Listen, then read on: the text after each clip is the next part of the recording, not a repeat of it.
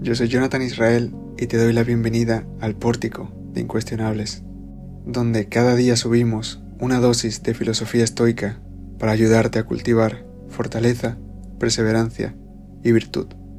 Aprende con nosotros el verdadero arte de vivir. Viernes 5 de enero. Basta.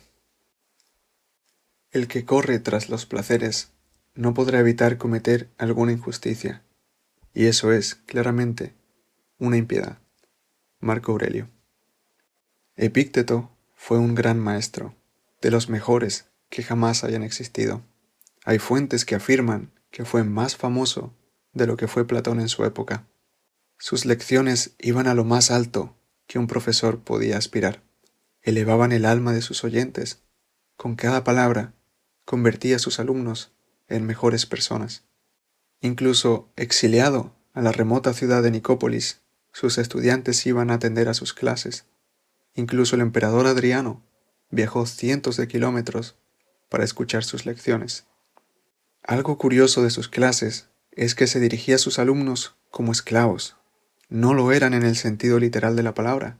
Epícteto sí fue un verdadero esclavo, pero lo eran en sentidos que nosotros, a día de hoy, también lo somos. Este era esclavo de su apetito sexual, aquel era esclavo de la opinión ajena, este otro de su estómago, otro de su trabajo, otro del dinero, otro de su ambición. ¿Acaso nosotros no somos esclavos de lo mismo?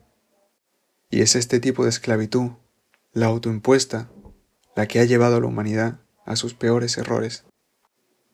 Es lo que nos lleva a mentir, a herir a quienes queremos, a satisfacer nuestros deseos más banales, cueste lo que cueste. Es por eso que no somos libres, por más que no nos ate ninguna cadena. Así que detente, basta, contrólate antes de hacer algo que pueda arruinarte la vida. Y por muy pequeño que sea el error, recuerda que estás perjudicando tu carácter, y eso, da igual como quieras repararlo, siempre irá contigo. Consérvate bueno.